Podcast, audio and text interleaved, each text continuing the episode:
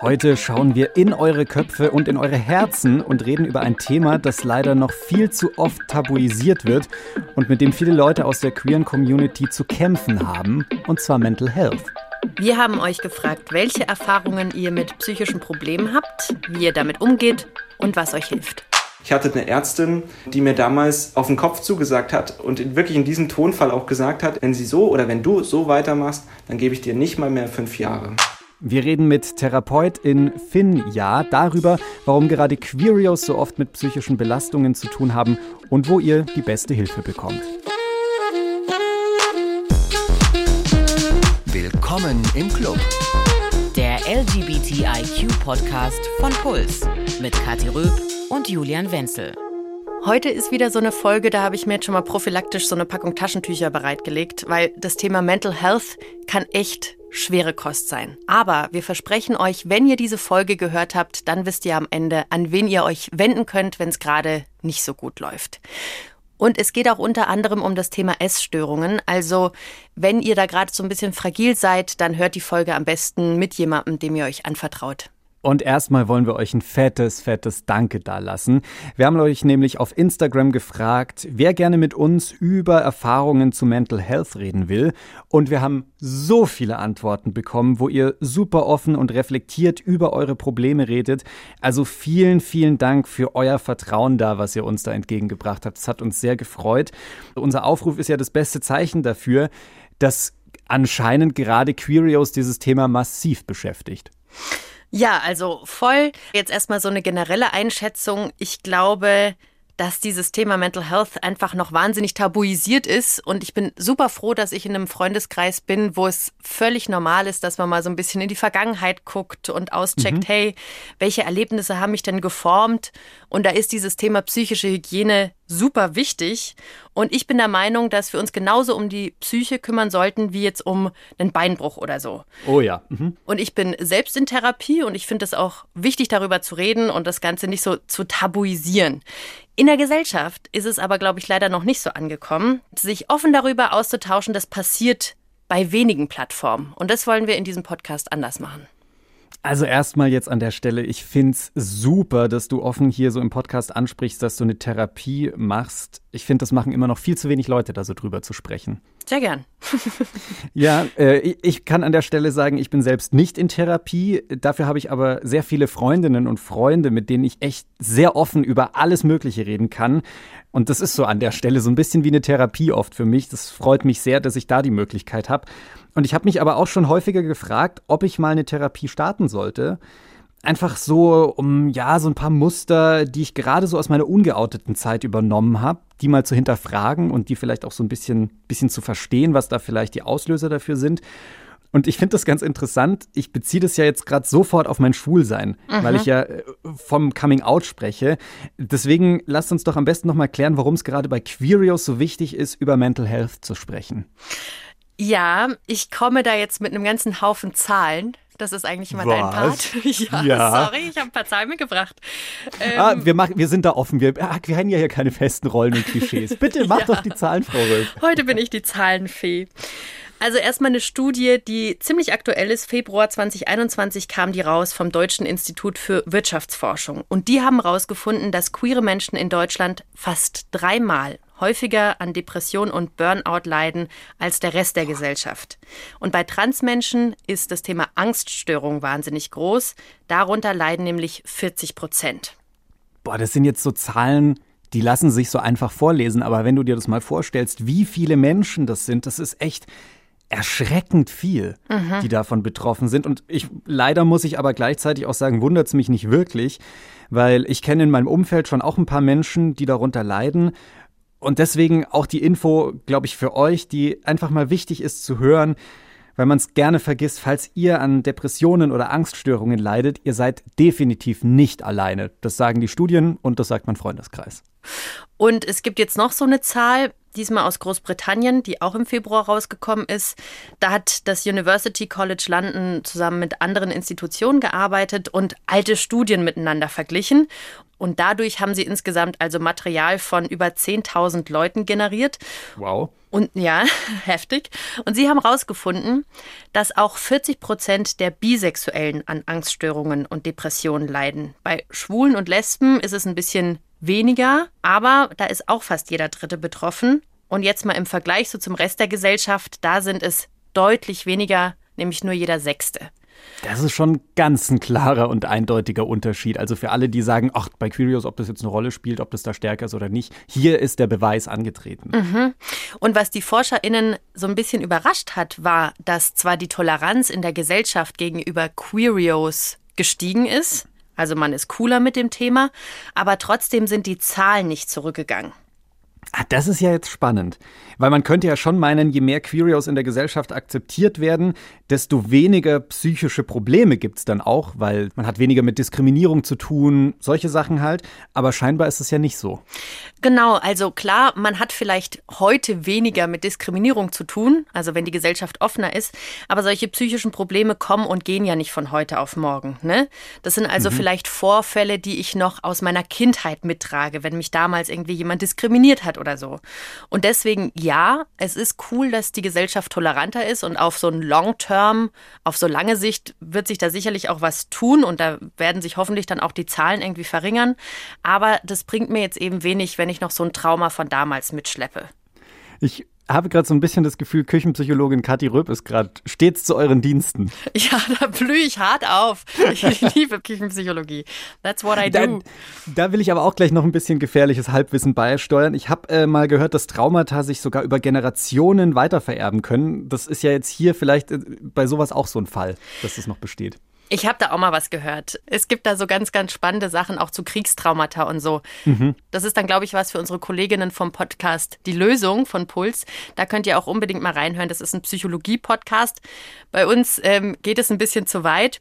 Es wird Zeit, dass wir auch mal eine Expertinnenstimme zu Wort kommen lassen. Finn Ja, Janknecht, ist Psychotherapeutin und ist spezialisiert auf Trauma- und Transklientinnen. Und Mitglied im VLSP, das ist ein Verband für psychologische Fachkräfte, die selbst queer sind.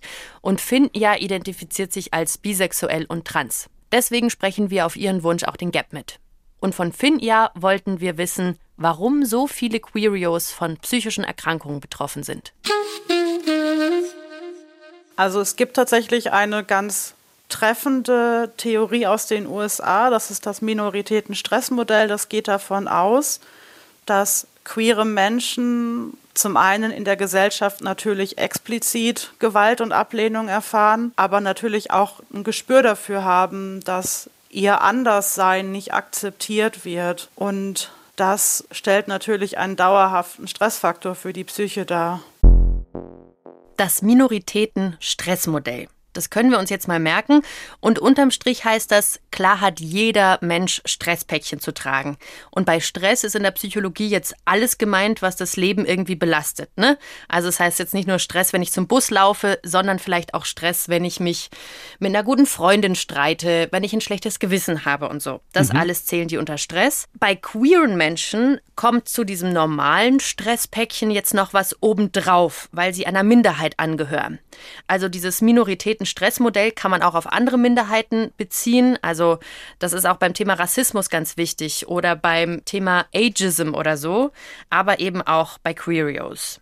Mhm, also so ein bisschen übersetzt, weil wir mehr Diskriminierung erleiden, diese Gruppen dann und so weiter und wahrscheinlich dann auch einfach mehr Angst vor Diskriminierung haben. Also zum Beispiel uns auf der Straße nicht küssen, weil wir fürchten, dass uns da jemand angehen könnte oder wir vielleicht nicht die Klamotten anziehen, auf die wir eigentlich Bock hätten, weil wir uns da blöde Situationen ersparen wollen. So. Genau. Das sind dann so die Diskriminierungen von außen. Es kann aber auch in uns drin sein und da spricht man dann von internalisierter Homophobie oder Queerfeindlichkeit. Also ihr merkt schon, heute brauchen wir wieder unser Vokabelheft. Das haben wir lange nicht mehr ausgepackt. Irgendwo mhm. unter eurem Bücherstapel müsste das noch liegen. Dann tragt mal ein internalisierte Homophobie oder Queerfeindlichkeit. Das bedeutet ganz einfach, dass wir uns die Ansichten der Gesellschaft aneignen. Und die ist eben meistens heterosexistisch oder transphob. Ganz kurz, äh, heterosexistisch, anderes Wort für ja, homophob oder transphob, dann eben eine Ablehnung gegenüber Transmenschen. Ganz genau. Also mhm. so eine toxische Hetero-Welt sozusagen. Und wenn ich mir also denke, boah, ich wünschte, ich wäre nicht queer, ich wünschte, ich wäre in Anführungszeichen ganz normal, dann ähm, wäre mein Leben irgendwie einfacher oder so, dann sind es so Aussagen, die eigentlich internalisierte Queerfeindlichkeit bedeuten, weil man das, was man von der Gesellschaft anerlernt hat, auf sich überträgt. Das heißt aber auch nochmal ganz klar, nicht Queerness ist Ursache für psychische Erkrankungen, sondern das, was einem aufgrund seiner Queerness an Stressoren widerfährt. Wow, wow, wow, wow, wow. Das sind ganz schön viele Fachbegriffe. Äh, mein Vokabelheft quillt über. Ich versuche es nochmal runterzubrechen. Also wir sind, weil wir queer sind, mehr Stress ausgesetzt und aufgrund der Tatsache, dass wir als queere Leute in unserem Alltag direkt oder auch indirekt mehr Diskriminierung erfahren, sind wir deshalb dann auch anfälliger für psychische Probleme. Das hast du dir großartig in dein Vokabelheft geschrieben. 1a. Uh, gut, danke. Sehr gern. Ich weiß nicht, wie es dir geht, aber bei mir ist es so, dass ich mich so ein bisschen schlecht fühle, wenn ich von psychischen Problemen rede. Ja, irgendwie so. klingt das ein bisschen negativ. Bevor wir uns jetzt also eure Geschichten anhören und wie ihr mit Mental Health umgeht, habe ich Finn ja nochmal gefragt, ob es eigentlich okay ist, von psychischen Problemen zu reden.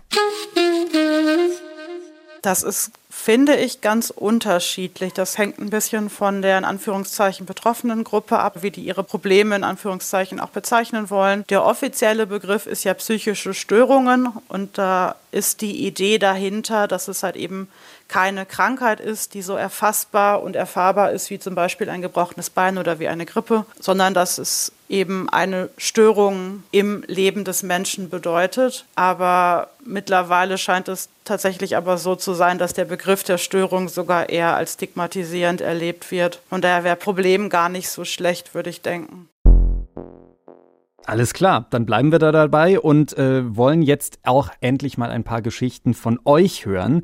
Und wer uns auf Instagram folgt, der hat es eh schon mitbekommen. Wir haben ja einen Aufruf gestartet und euch gefragt, wer von euch mit Angststörungen, mit Drogenmissbrauch oder Depressionen Berührungspunkte hat, also quasi den Big Three unter den psychischen Problemen bei Queerios. Dazu kamen viele Nachrichten, aber auch super viele Nachrichten, bei denen es um was anderes geht, und zwar um Anorexie, also Magersucht.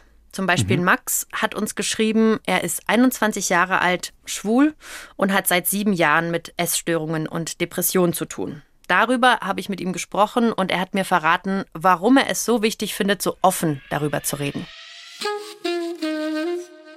Warum sollte ich das nicht erzählen? Ich erzähle ja auch, wenn ich Krebs habe. Ich bin auch nicht stolz drauf, aber ich erzähle es genauso. Und ich meine, eine, eine Anorexie oder speziell Depressionen könnte ich schneller ins Grab bringen als so mancher Krebs oder eine chronische Erkrankung. Wenn du morgen auf die Idee kommst, dich äh, vor den Zug zu schmeißen, was keine gute Idee ist, aber wenn du da auf diese Idee kommst, dann bist du weg. Und jemand, der Krebs hat, leidet halt länger. Ja, und, und es unterschätzen, glaube ich, ganz, ganz viele Leute, dass es sehr, sehr schnell gehen kann, wenn einem keine Hilfe angeboten wird oder wenn man sich keine Hilfe sucht. Du hattest jetzt geschrieben, seit 2013 beschäftigt dich das. Es hat eigentlich angefangen und man muss ja immer ein bisschen nach diesem Ursprung schauen. Ähm, in meiner Schulzeit, in meiner frühen Schulzeit, in der ersten und zweiten Klasse, da war es so damals, dass ich äh, stark übergewichtig war und dann schon so die ersten ja, Mobbing- Spielchen mit mir gemacht wurden. Und das Schlimme war einfach, dass es in so einem frühen Alter, in so einem jungen Alter schon passiert ist und da so ein bisschen der Grundstein gelegt wurde für mein Selbstvertrauen. Immer wieder die gleichen Sprüche, immer wieder die gleichen Verhaltensmuster. Du bist, bist nichts, du kannst nichts so ungefähr. Und das sitzt halt, wenn du das einem kleinen Kind mit sechs Jahren oder so immer wieder eintrichterst und auch von äh, zu Hause von dieser Seite nicht besonders gestützt wirst oder die Leute gar nicht wissen, wie sie dich stützen sollen, du frisst das alles erstmal in dich rein und dann wirst du ein paar Jahre älter. Es bleibt alles ein bisschen im Untergrund und irgendwann kommen diese alten Sorgen und Gedanken wieder raus und ja, genau. Und man hat ja auch als Erstklässlerin natürlich noch nicht die Mittel an der Hand, die ganze Situation einschätzen zu können, ne? sondern das ist ja einfach nur mal Diskriminierung, die auf einen einprallt und man hat keine Möglichkeit, das in irgendeiner Art und Weise zu verdauen. Genau. Ich habe aus der ersten, zweiten Klasse dieses Gefühl mitbekommen, okay, irgendwas stimmt mit mir nicht.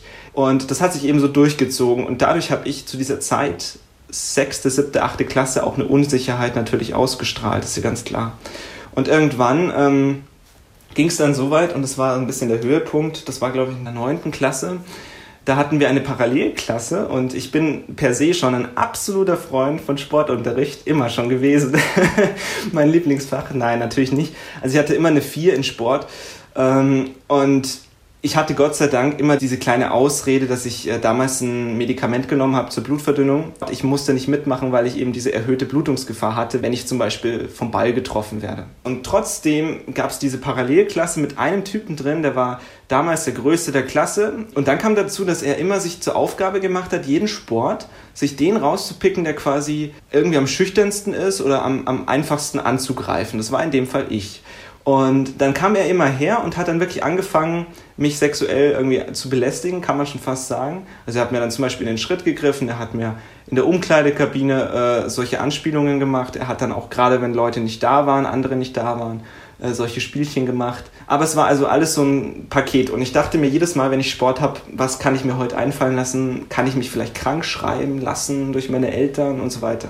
Und dann bin ich in die Pubertät gekommen oder war schon in der Pubertät und ähm, so da ging es dann so richtig los. Also ich habe dann mit 15, 16 angefangen, meinen Essrhythmus, den ich bisher hatte, äh, komplett zu ändern. Das war am Anfang sehr, sehr schwer, weil du ja komplett gegen deinen Körper arbeitest. Aber irgendwann ging es immer leichter und es ist ja ganz klassisch bei der Magersucht. Irgendwann geht es einfach leichter und du machst es so als Art Gewohnheit und willst dir immer wieder selber beweisen, wie toll du bist und wie gut du das durchhältst. Heute verstehe ich auch warum, weil du bei der Magersucht einfach dieses Gefühl hast, du hast die Kontrolle verloren über irgendetwas in deinem Leben. In meinem Fall war es jetzt dieses, ich gehöre nicht dazu und so weiter. Ähm, und um dir die Kontrolle wiederzuholen, versuchst du deinen Essrhythmus, den du ja noch gut steuern kannst, so gut wie möglich zu steuern. Dass du nicht wieder so dick wirst wie früher, dass du nicht wieder die gleichen Sprüche bekommst, du bist zu dick oder sonst irgendwas. Also erstmal krasse, krasse Geschichten und vielen Dank, dass du so offen bist und deine Geschichte teilst. Das ist echt gut und wichtig für alle, die sich vielleicht in einer ähnlichen Situation fühlen. Jetzt habe ich von dir schon gelernt, das ist die Zeit, als du 15, 16 warst. Das Coming Out hattest du aber erst vor vier Jahren. Erkennst du einen Zusammenhang mit deiner Essstörung und deiner Queerness? Ja, auf jeden Fall. Und ich würde jetzt, ich will jetzt nicht alles über einen Kamm scheren, wirklich nicht. Und ich will mich auch nicht hier irgendwie als Professor hinstellen, der hier Studien angefertigt hat. Aber ich habe schon beobachtet über die Jahre und habe wirklich sehr, sehr viele Leute kennengelernt, die genau die gleichen oder ähnliche Symptome oder ähnliche Verläufe oder ähnliche Lebensgeschichten haben. Ich habe da mit einigen Ärztinnen schon drüber geredet in der, im Laufe der Zeit, mit denen ich zu tun hatte in Essstörungskliniken zum Beispiel, in psychosomatischen Kliniken, da ist es so, dass vor allen Dingen junge Frauen oder Mädchen eben zu Gast sind und eben ganz, ganz wenige Männer und diese Männer sind meistens nicht heterosexuell und das ist so ein bisschen der Eindruck, den ich auch habe, dass gerade in der schwulen Community ganz viele davon betroffen sind. Das ist jetzt aber nicht nur sein Eindruck. Das haben wir auch mal in unserer Folge zum Thema Bodyshaming angesprochen. Da kam nämlich vor einigen Jahren eine Studie raus vom International Journal of Eating Disorders und die hatten damals geschrieben, dass zwei Drittel aller Männer, die eine Essstörung haben, schwul sind. Verstehe ich sofort brauche ich gar nicht länger drüber nachdenken. Ich bin ja auch sehr dünn. Also mhm. mein BMI, so zur Erklärung, der lag lange Zeit so um die 16. Normal sollte der so zwischen 20 und 25 liegen. Inzwischen ist es auch mehr. Und ich habe definitiv keine Essstörung. Ich habe eher so einen sehr, sehr guten Stoffwechsel. Aber ich fand meinen Körper auch lange Zeit nicht sonderlich toll. Und ich glaube, das hat viel damit zu tun gehabt. Also ich wusste ja so schon mit 14 in etwa, dass ich schwul bin welches Körperbild so in der schwulen Szene vermittelt wird, weil das habe ich natürlich dann auch schon so mit 14, 15, 16 aufgesogen. Und wie sehen die Typen da alle aus? Alle durchtrainiert, muskelbepackte Typen, eingeölt. Und davon bin ich wirklich weit entfernt. Das ist nicht so ganz mein Körperbild. Und deswegen bin ich da auch so richtig genervt von sehr vielen Marken, die sich zum Beispiel auf Gays spezialisiert haben. Die Unterwäsche zum Beispiel nur mit genau solchen Typen bewerten oder Hotels, die ja gay-friendly sind und ausschließlich dann mit solchen durchtrainierten Beach Boys werben. Da fallen mir jetzt sofort tausend Beispiele ein an anderen Firmen, die es auch so machen. Und da sage ich mir immer, yo, ihr wollt zwar was Gutes tun, weil ihr ja für die Community da seid, aber in Wirklichkeit ist es ganz schön gefährlich, was ihr da macht, weil ihr vermittelt dieses eine Körperbild, was ich vielleicht nie schaffen werde zu entsprechen, aber mich dann da trotzdem so dran aufhänge. Das ist mhm. nicht gut. Das fällt mir auf, wenn ich bei Instagram irgendwie mal so durchscrolle und damit so diese ganze queere Blase, der ich folge, durchforste boah, meine Haaren sind da schöne Männer dabei. Das kann ich mir Vollgas vorstellen, dass man. Ausschließlich. Ja. Du willst mein Feed nicht sehen, was ich zu Gesicht bekomme. Obwohl, also im Entdecken-Feed auf Instagram zum Beispiel, obwohl ich den Leuten nicht folge, Instagram denkt, ich kann nur muskelbepackte Typen wollen, weil ich bin ja schwul offenbar. Ja. Das ist echt hart. Und ich habe auch mal Finn ja gefragt, inwiefern bei der Geschichte von Max die Tatsache, dass er schwul ist, eine Rolle gespielt hat. Also ich finde, dass Max das in seiner Selbstbeschreibung schon ganz gut zusammengefasst hat, dass eben das Queersein nicht der einzige, sondern halt eben ein Faktor ist oder auch die Queerfeindlichkeit, die er lebt, ein Faktor ist, die da reinspielt in seine Essstörung und dass es aber eben viel um das Thema Kontrolle geht, was halt eben in der Essstörungsliteratur auch immer wieder thematisiert wird. Diese sexuelle Belästigung, die er durch den Mitschüler da erfährt. Da kann man ja dann schon auch an sowas denken wie toxische Maskulinität, also dass eben gerade heterosexuelle Männer ähm, sich ihrer Rolle als Männer irgendwie versichern müssen und dafür Gewalt gegenüber entweder Mädchen oder halt eben auch anderen Jungen, die sie in einer schwächeren Position wahrnehmen, ausüben. Mhm. Und da kann man sich ja dann schon vorstellen, dass das für Max ein ziemlich großer Kontrollverlust gewesen ist und ihn sicherlich ja auch in seiner eigenen Identitätsfindung wahrscheinlich ein ganzes Stück weit verunsichert hat. Ja, und was ich so krass finde, ist, dass für Max ja schon alles in der Schule angefangen hat. Also, äh, keine Ahnung, er redet schon vom ersten Mobbing in der ersten und zweiten Klasse und dann der Fall mit sexuellem Missbrauch in der fünften, sechsten Klasse. Wie schätzt du das denn ein? Also ist Schule so ein typischer Ort, an dem psychische Probleme getriggert werden? Ja, Schule ist leider in vielen Fällen ein extrem queerfeindlicher Ort. Man muss sich vorstellen, man ist über viele Jahre und ja auch viele Stunden am Tag so zusammengefercht in einem Raum und natürlich entstehen daraus Mobbing-Situationen und wenn man in so einer Gruppe feststellt, dass ein Schüler oder eine Schülerin eben eine schwächere Position hat, dann gibt es scheinbar die Tendenz, dass dieses Kind oder dieser Jugendliche dann auch zu einem Mobbingopfer auserkoren wird. Nicht nur in der Schule, sondern zum Beispiel auch in der Arbeit oder eigentlich immer, wenn man auf Menschen trifft, oder? Prinzipiell schon. Ich würde aber tatsächlich denken, dass gerade die Pubertät nochmal so eine Phase ist, wo Menschen ja auch in der Identitätsfindung sind. Und das sind ja tatsächlich dann alle, nicht nur queere Jugendliche, was wahrscheinlich nochmal ein extrem hohes Gewaltpotenzial birgt. Man sieht halt eben auch, dass sich junge Menschen in der Schule ganz häufig nicht outen, aber dann im Studium, weil sie dann feststellen, dass das ein anderer und ein freierer Rahmen ist, in dem man sich mehr in Sicherheit fühlen kann. Max hat mir jetzt auch noch erzählt, wie sich die Essstörung bei ihm ausgewirkt hat. Also ich habe dann ja so eine Mischung entwickelt zwischen Binge-Eating. Das Binge-Eating von Binge-Eating spricht man, wenn man äh, sehr, sehr viel auf einmal isst, beziehungsweise ja mehr isst als gewöhnlich und dann eben mal, weiß ich nicht, einen Tag lang gar nichts und dann aber zusätzlich noch versucht, zumindest in meinem Fall war es so, das Gegessene dadurch wieder auszugleichen, die Kalorien wieder auszugleichen, indem man sich entweder erbricht, das wäre dann eher Bulimie, oder die äh, ja, überschüssigen Kalorien sozusagen, die Kalorien, die man nicht haben möchte, wieder zu verbrennen. Und das war bei mir so, dass ich dann extrem viel Sport gemacht habe. Ich bin ins Fitnessstudio gegangen, drei bis viermal die Woche ähm, und habe wirklich versucht, das krampfhaft wieder aufzulösen. Ich hatte Tage, wo ich wirklich fünf, sechs, sieben, acht Kilometer gegangen bin, nur um dieses Gegessene wieder auszugleichen. Und also das waren, und das muss ich dazu sagen, es war so eine, so eine Mischung aus Magersucht teilweise, so eine ganz klassische Magersucht. Ich esse nichts, bis ich umfalle, so ungefähr und diesem Binge-Eating, dass man eben sich abwechselt, ging dann auch ein paar Jahre so.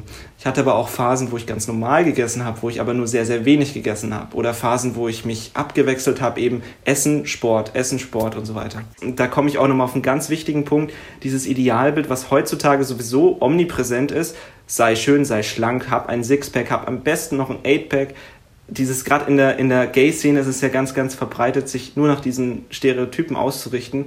Es ist aber auch ganz ehrlich, muss ich sagen, schwierig heutzutage, wenn du ähm, auf Instagram zum Beispiel ja, Gay Models siehst, die natürlich echt gut aussehen und du denkst dir jedes Mal, ach Mensch, warum schaue ich nie so aus? Und das ist bei mir ein ganz großer Punkt, dieses sei schlank gehört dazu. Da spricht's Max gleich nochmal an. Die Körperideale in der schwulen Szene, das ist ein Problem. Hört euch am besten direkt im Anschluss unsere Folge über Bodyshaming an. Da gehen wir da noch ein bisschen tiefer rein.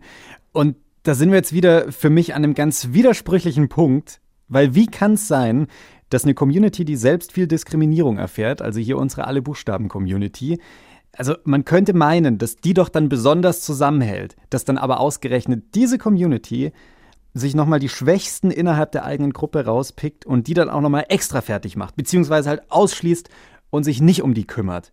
Why? Also manchmal könnte ich schon ein bisschen kotzen. Ja, und das fällt uns ja öfter auf, gell, dass das der Fall ist. Aber jetzt haben wir tatsächlich noch eine Fachstimme dazu. Finn, ja, hat mir nämlich erzählt, dass wir uns das so ein bisschen vorstellen können wie eine Lupe.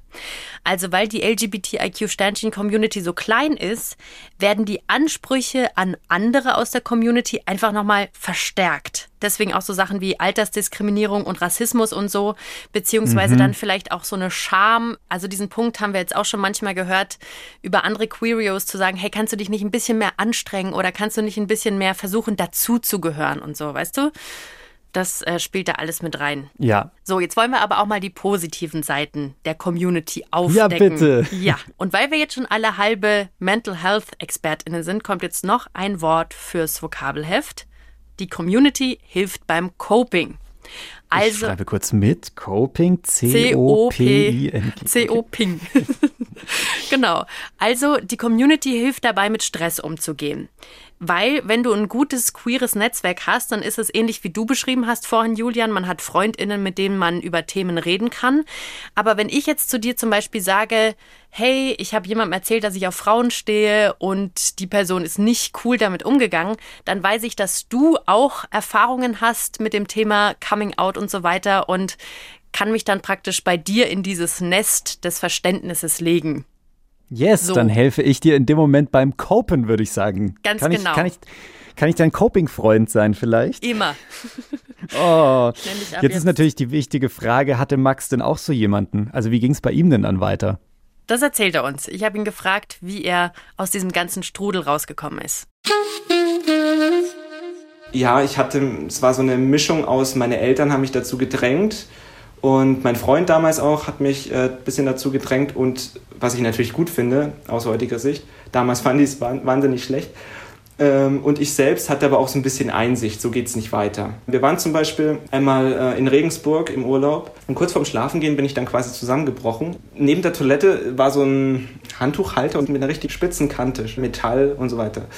Und ich bin genau auf dieses Ding mit dem Kopf draufgefallen, weil ich eben einfach ohnmächtig geworden bin. Und dann musste der Rettungsdienst gerufen werden. Und dann kam es dazu, dass ich mich in einer, in einer Akutambulanz vorgestellt habe und ähm, dann dort empfangen wurde. So, und das war dieser Schlüsselmoment. Ich hatte dort eine Ärztin, die mir damals auf den Kopf zugesagt hat und wirklich in diesem Tonfall auch gesagt hat, in dem Originalwortlaut, wenn du so weitermachst, dann gebe ich dir nicht mal mehr fünf Jahre. Und das war so ein bisschen dieser absolute Kehrtpunkt, weil ich noch nie davor in meinem Leben von einer unabhängigen Person sowas gehört habe. Ich meine, von meinen Eltern habe ich das schon zigmal gehört. Irgendwann bringt dich das noch ins Grab. Aber von einer unabhängigen Person noch nie. Und es stimmt wirklich, es kann ich auch jetzt jedem magersüchtigen oder sonstigen Essstörungspatienten sagen, der mir jetzt hier zuhört. Äh, wenn man es auf Dauer macht, irgendwann greift es natürlich die Organe an, es greift das Gehirn an, die Denkleistung. Also dann musstest du tatsächlich am Boden liegen, um zu merken, hey, es geht nicht weiter. Ich ähm, habe mir auch öfter schon Gedanken gemacht, ob ich in eine stationäre Behandlung gehe. Es wurde mir auch von den Ärzten in dieser Akutambulanz geraten. Ich habe mich aber dann selbst dagegen entschieden, weil ich mir dachte, ich möchte es auch selbst schaffen. Das ist wieder dieser, dieser Leistungsgedanke. Und ich wollte so ein bisschen am realen Leben weiterhin teilnehmen, so habe ich es immer genannt. Also ich wollte jetzt nicht komplett aus dem realen Leben entschwinden und dann nach ein paar Monaten wieder zurückkommen und mich total schwer nur zurechtfinden. Wie geht's dir denn heute und wo stehst du heute? Genau, also die Therapie ist äh, fast vorbei. Um jetzt mal ein paar Leuten ein bisschen Mut zu machen vielleicht, wenn man an diesem Punkt ist, sich eine Therapie suchen zu wollen, nicht aufgeben. Es ist eigentlich ein bisschen so wie mit, äh, weiß ich nicht, wie ähm, kann man schwer vergleichen, aber wenn es eben nicht passt, dann sollte man es halt auch frühzeitig erkennen für sich und sagen, okay, die Chemie stimmt nicht, nächster. Schon so ist, wie mit einer Freundschaft oder guten Bekanntschaft. Ja, genau, genau. Und wie fühlst du dich heute? Also heute ist es so, äh, dass ich auf jeden Fall merke, dass es immer noch äh, manchmal ein bisschen schwierig wird. Gerade wenn es dann an, an die Regelmäßigkeit geht der Mahlzeiten, da tue ich mich manchmal noch ein bisschen schwer. Also ich habe so dieses Gefühl, wenn ich was gegessen habe, dann muss ich erstmal wieder einen halben Tag lang so eine Pause machen. Aber immerhin bin ich an dem Punkt, dass ich relativ normal esse, wenn ich esse. Also es sind immer noch diese alten Denkmuster, die noch ein bisschen in mir stecken, die ich wahrscheinlich so schnell auch nicht vertreiben kann. Aber ich bin schon mal weiter an dem Punkt, dass ich mir sage, meiner Gesundheit zuliebe sollte ich es nicht weitermachen, weil sonst geht es irgendwann definitiv in die Hose. Ich finde richtig schön, was Max da gesagt hat. Zum einen, dass es ihm natürlich wieder besser geht und aber auch der anderen Seite, dass er eben selbst auch gecheckt hat, wie gefährlich das ist, was er da gemacht hat. Und das ist auf jeden Fall ein riesiger, riesiger Fortschritt. Gleichzeitig ist es ja jetzt doch noch nicht so alles Friede, Freude, Eierkuchen, sondern die Essstörung ist ja auch bei ihm immer noch ein Thema. Ja, wann man jetzt genau austherapiert ist, da streiten sich auch die Fachleute drüber. Da gehen die Meinungen ein bisschen äh, auseinander in der Psychotherapie. Manche sagen, jemand ist austherapiert, wenn die Symptome weg sind. Und andere sagen, ja, also wenn sich die Lebensrealität verbessert hat, dann ist es ja schon so wie austherapiert. Mhm. Finn ja meint aber, dass das eine ziemlich individuelle Sache ist und das dann zusammen mit dem oder der Therapeutin angeguckt werden soll. Jetzt haben wir ja eine Geschichte ganz detailliert gehört, und zwar die von Max. Wir haben ja aber schon am Anfang gesagt, wir haben ja noch viel, viel mehr Nachrichten von euch auf Instagram bekommen. Und die Geschichten wollen wir natürlich auch hören, zum Beispiel die von Nele. Ich bin 24 Jahre alt und ich bin lesbisch. Geoutet habe ich mich aber erst mit 22, obwohl ich schon seit ich 16 bin weiß, dass ich auf Frauen stehe. Ich habe es lange vor mir und auch vor allen anderen verheimlicht, weil ich einfach nicht auffallen wollte, es selbst nicht wahrhaben wollte und ganz ehrlich auch einfach nicht anders sein wollte. Wie stark die Auswirkungen dieser Heimlichtuerei sind, habe ich erst mit 20 gemerkt, als ich eine sehr starke soziale Angststörung entwickelt habe. Bei meiner speziellen sozialen Angststörung oder sozialen Phobie handelt es sich um die Erythrophobie. Das ist einfach eine Angst vor dem Rotwerden, was für viele recht lustig ist. Deswegen wurde ich auch ständig darauf angesprochen, wenn ich rot äh, geworden bin und mich noch unsicher hat werden lassen. Dadurch ähm, hat sich dann irgendwann eine Angststörung entwickelt, die sich in Panikattacken und äh, Schweißausbrüche und was auch immer geäußert hat, die dann so schlimm wurde, dass ich tagelang nicht das Haus verlassen habe und die Uni geschwänzt habe. Ich war dann ein Jahr lang in Therapie und nicht mal meiner Therapeutin habe ich von meiner Sexualität erzählt, weil es mir einfach auch bis dahin unangenehm war. Weil ich hatte natürlich immer Angst, dass wenn mich mal jemand fragen würde, hey, bist du lesbisch oder wie sieht's denn mit Beziehungen aus, dass ich mich praktisch mit diesem Rotwerden aus Versehen oute. Das Ganze wurde dann so schlimm, dass ich anfing, Freunde zu vernachlässigen und äh, teilweise sogar depressive Phasen hatte und ähm, sogenanntes Binge-Eating hatte. Also ich habe auch gute 15 Kilo zugenommen. Es war teilweise schon sehr schlimm. Aber wirklich verarbeitet oder drüber hinweg, selbstbewusster und weniger Angst habend bin ich erst geworden, nachdem ich mich bei meinen Freunden und bei meiner Familie geoutet habe. Das hat wirklich nochmal so einen krassen Push gegeben und extremes Selbstbewusstsein und damit auch die Verbesserung meiner sozialen Angststörung, weil ich praktisch den Auslöser meiner Panikattacken selbst in die Hand genommen habe und ihn selbst einmal Pflaster abgerissen habe, sprich mich geoutet habe, um dem Ganzen so ein bisschen die Macht zu nehmen. Haut mich jetzt ein bisschen um, weil ich erinnere mich gerade, dass ich früher eine Freundin in der Schule auch immer damit aufgezogen habe, dass sie so schnell rot wurde. Also wir haben uns da, wie Nele auch gerade erzählt hat, drüber lustig gemacht, so von außen, weil das dann ja immer noch lustiger ist und dann wurde sie immer noch roter und dann hat sich das halt immer so weiter reingesteigert. Habe ich ehrlicherweise nie drüber nachgedacht, äh, wozu das führen kann. Mhm. Boah, das ja. äh, guter da, Punkt, da mal mitzudenken. Voll, aber ich glaube, dass bei Kindern manchmal einfach noch die Empathie fehlt. Also sich da so reinzuversetzen, was das mit den anderen macht. Ja. Genau. Ich finde es auch ganz schwer, da sich noch so im Nachhinein Vorwürfe zu machen, aber natürlich ist es Kacke, ja. Ja, musste ich jetzt gleich dran denken. Aber um auf die positive Seite zu kommen, auch bei Neles Geschichte freut mich natürlich total, dass es ihr jetzt besser geht. Und ich finde es wahnsinnig zu hören, wie sehr das Coming Out sie dabei beeinflusst hat. Ja, ich habe da noch ein Wort mitgebracht für euer Vokabelheft. Conce okay, ich schlage auf. Ja, Concealment, wieder was mit C. Und jetzt an alle, die sich schminken. Ihr kennt vielleicht einen Concealer. Julian, was macht man mit einem Concealer? das sollte ich vielleicht wissen, weil ich krasse Augenringe habe. Ich glaube, in dem Kontext habe ich schon mal gehört, könnte ich es auch öfter benutzen. Das ist doch hier so für unter die Augen so zum Abdecken, oder? Richtig, so eine Art Abdeckstift. Und du kannst deine Augenringe damit vertuschen, sollte ich auch machen. Concealment heißt also sowas wie verstecken zum Beispiel die queere Identität, weil man Angst hat, nicht akzeptiert zu werden zum Beispiel. Und bei Nele war es ja so, dass sie sogar ihrer Psychotherapeutin nicht davon erzählen konnte, dass sie lesbisch ist. Generell ist es aber ziemlich wichtig, dass sexuelle Orientierung und geschlechtliche Identität bei KlientInnen in der Therapie eine Rolle spielt, sagt Finja. Man geht mittlerweile davon aus, dass in der Psychotherapie mit queeren Menschen, dass deren Identität eine Rolle spielen muss, weil sie natürlich auch durch ihren Coming-out-Prozess, sowohl das innere als auch das äußere Coming-out, ja eine etwas andere Biografie haben als heterosexuelle Menschen.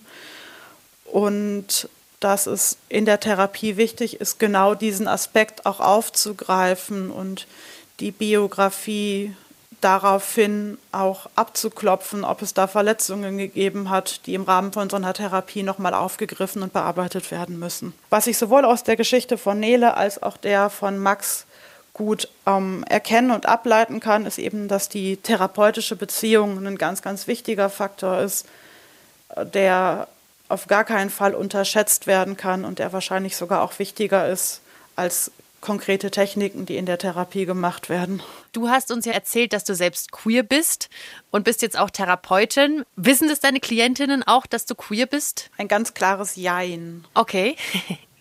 Bei KlientInnen, die selber LGBT plus sind, bin ich sehr, sehr offen und oute mich auch. Und das sind auch meistens die KlientInnen, die auch die kleinen in meiner Praxis versteckten Regenbogenflaggen entdecken. Und bei den anderen ist es oft nicht so wichtig. Da wird es dann manchmal Thema, weil die einfach danach zum Beispiel fragen. Aber gerade bei queeren KlientInnen ist es mir sehr wichtig, von vornherein auch mit meiner Identität offen zu sein weil ich diesen Aspekt von Peer Support, also quasi dieses Verständnis unter Gleichgesinnten, ganz, ganz wichtig finde. Genau das wäre meine nächste Frage gewesen. Wie wichtig ist es denn in der Therapie, dass, dass du das teilst und dass es die anderen wissen, die queeren KlientInnen? Ich glaube auch, dass es heterosexuelle KollegInnen gibt, die ganz tolle Therapie mit queeren Menschen machen. Aber ich glaube, das ist einfach ein Wirkfaktor in der Psychotherapie, den ich außen vor lassen würde und den ich vernachlässigen würde und der einen großen Einfluss auf den Heilungsprozess haben kann. Also ich weiß jetzt schon von Hetero-Freunden und Freundinnen, dass es krass schwierig sein kann, da eine Therapeutin, Therapeuten zu finden. Also dass man zum Teil da auch super lange nach einem Platz sucht. Jetzt stelle ich mir das für Queerios nochmal ein ganzes Stück schwieriger vor. Voll. Und wir haben ja auch super viele Nachrichten von euch bekommen, zum Beispiel von Clara. Die war in unserer ACE-Folge dabei. Vielleicht erinnert ihr euch. Und die meinte, dass sie schon bei sieben TherapeutInnen war und viele von denen einfach mit Asexualität nichts anfangen konnten, weil sie es einfach nicht ernst nehmen. Und es liegt unter anderem daran, dass in Deutschland für Psychotherapeutinnen zum Thema Queerness nicht sehr viel in der Ausbildung angeboten wird. Da ist also echt noch was zu tun. Aber mhm. wir haben ja am Anfang schon mal kurz gesagt, Finja ist in einem Verein von queeren Leuten, die sich mit Psychotherapie befassen. Und wir packen euch die Homepage mal in die Show Notes, weil da gibt es so ein paar Links zu Beratungen und Weiterbildung und so weiter. Puh, ey, ziemlich viele Infos und äh, auch Gefühle, starke Gefühle bis hierher, muss ich sagen. Hui. Mhm. Jetzt fahren wir mal ein bisschen runter. Was wir uns aber bis hierher merken können, ist, dass Queerness immer nur einer von vielen Faktoren ist, aber es kann einen sehr großen Raum einnehmen. Und manchmal kommen eben Stressoren und Trigger auch aus der Community selbst. Und wenn ich psychische Probleme habe, sollte ich mir Hilfe suchen und die Chemie zum oder zur Therapeutin sollte passen, so wie ich jetzt auch nicht jeder Freundin, jedem Freund meine Geschichten erzähle. Da muss man dann natürlich schon ein bisschen suchen und vielleicht denkt er jetzt an der Stelle, hey, schön und gut, aber äh, wann genau weiß ich denn jetzt eigentlich, weil das ist ja eine Frage, die ich mir auch schon gestellt habe, wann ich eine Therapie bekommen sollte? Also wie schlecht muss es mir gehen, damit damit ich wirklich eine Therapie machen sollte? Ja, also meine Meinung wäre zu sagen, hey, besser man geht in Therapie, bevor alles zu spät ist. Finjas Meinung dazu ist, wenn das psychische Leid so groß ist, dass man sich jetzt eben nicht mehr mit Freundinnen oder so behelfen kann, dass sie vielleicht dann auch nicht auf jede Frage eine Antwort haben oder auch wenn Selbsthilfegruppen und Beratungsstellen nicht mehr ausreichen, dann sollte man eine Therapie anstreben. Aber da will ich noch mal ein Bein brechen für die Beratungsstellen und für diese Angebote, die es tatsächlich auch aus der queeren Community gibt. Jo, und da gibt es äh, sehr, sehr viele tolle Adressen. Wir machen den Podcast ja aus München heraus. Da gibt es zum Beispiel die queere Jugendorganisation Diversity München. Da gibt es vielleicht auch bei euch in der Nähe so eine Organisation, so eine Beratungsstelle, an die ihr euch wenden könnt. Und da könnt ihr euch problemlos melden, wenn ihr euch unwohl fühlt, wenn ihr Probleme zu Hause oder in der Schule habt. Da gibt es dann auch ganz oft tolle SozialarbeiterInnen, die euch, wenn sie euch nicht direkt helfen können, aber zumindest gut weitervermitteln können. Ja, und das ist ja oftmals schon das Wichtigste, so einen ersten Schritt gehen zu können und dann zu wissen, wo muss ich mich als nächstes hinwenden. Und wenn ihr nicht aus München seid, wir packen euch mal eine Liste in die Show Notes mit Beratungsstellen in eurer Nähe. Cool. So, was für eine Folge. Vielleicht findet ihr euch in ein paar Punkten wieder oder habt ein paar Wörter gelernt was wir zum Ende noch sagen können. Wir hoffen natürlich, dass ihr Menschen habt, mit denen ihr reden könnt äh, und, und eure Probleme teilen könnt. Manchmal reicht es aber auch einfach nicht mehr. Und deswegen hoffen wir, dass ihr die Offenheit habt, mit eurem Problem dann tatsächlich auch einfach zu professioneller Hilfe zu gehen. Das ist super wichtig. Das ist was, was wir auch nicht leisten können. Also wir können eure individuellen Probleme nicht lösen, aber es gibt ganz viel professionelle Hilfe, findet ihr ganz schnell, wenn ihr das im Internet mal eingibt oder eben auch erste Anlaufpunkte bei uns in den Show Notes. Nutzt das. Das ist wirklich wichtig. Und das ist so auch mein Fazit, das, womit du ja am Anfang begonnen hast, so, es ist total wichtig, sich um seine psychische Gesundheit zu kümmern. Ja. Und ich möchte mich jetzt nochmal richtig, richtig herzlich bei Jana bedanken. Die habt ihr nicht mitbekommen. Aber Jana hat uns auf Instagram geschrieben, dass sie gerade eine Bachelorarbeit schreibt über Mental Health. Und mit der habe ich sehr lange telefoniert und sie hat mir wahnsinnig viele Infos gegeben, die wir jetzt auch an euch weitergegeben haben. Also Jana ist ein großer Bestandteil dieses Podcasts. Vielen Dank für die schönen Gespräche. Das war echt schön. Und nachdem dieses Thema ja aus euren Köpfen kam, also ihr habt uns diesen Themenvorschlag geschickt, freuen wir uns gerne auch noch über andere Themen, über die wir hier unbedingt eine Podcast Podcast-Folge machen sollen. Schickt uns gerne eine Mail an willkommen im Club at deinpuls.de mit eurem Themenvorschlag oder schickt uns einfach eine Nachricht über unseren Instagram-Account oder auch einfach eine Sprachnachricht an die 0151 12 18 4 mal die 5. 4 mal die 5. Schön, das war's und wir hören uns nächste Woche wieder. Yes, dann gibt's eine neue Folge von Willkommen im Club. Ihr seid alle willkommen im Club. Bis dahin. Tschüss. Redaktion Mila Hahner, Kati Röb und Marion Lichtenauer. Produktion Tino Keck und Johanna Gutzig. Sounddesign Benedikt Wiesmeier und Enno Rangnick. Grafik Christopher Roos von Rosen, Max Fesel und Fabian Stoffers.